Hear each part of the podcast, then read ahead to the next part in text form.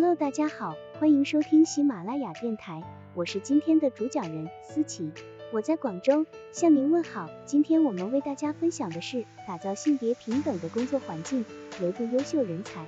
本文由 Womenwear 出品，喜马拉雅平台播出。课程纲要：一、什么是性别平等的工作环境？二、为什么消除性别歧视对我的企业而言至关重要？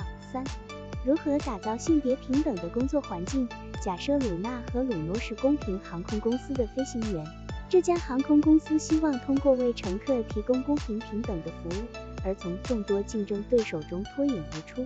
这家航空公司的宣传亮点包括公平票价、免费托运行李，以及为取消航班的旅客提供全额退款。但他们在对待员工方面却并不公平公正。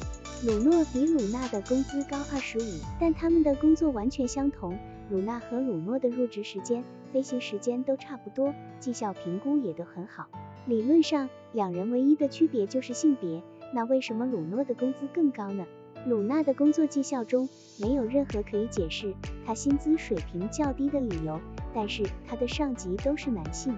他们可能会无意识对女性飞行员产生偏见，这或许可以解释薪资水平差异。鲁纳的薪资水平低于男性员工，这是工作场所性别不平等问题的一个典型。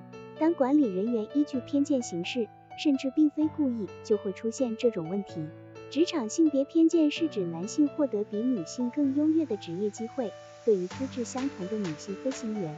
公平航空公司支付的薪资水平低于男性，说明这家公司存在性别偏见。公平航空不公平，隐形偏见对歧视进行了合理化，是使其看起来符合逻辑并且理由充分。例如，公平航空公司的一位男性经理认为，年轻女性不够可靠，因为她将来可能会休产假，不能对工作完全投入。无意识的偏见是指根植在我们背景和文化中的理念，会影响我们的行为和决策。例如，电影和很多媒体通常会把战斗机飞行员塑造为男性，而人们就会因为这种设定产生偏见。划重点：如果工作场所存在偏见，女性可能会面临职业道路受限、晋升机会减少。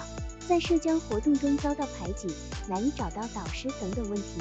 女性最可能面临的两大劣势，分别是薪资差异和玻璃天花板。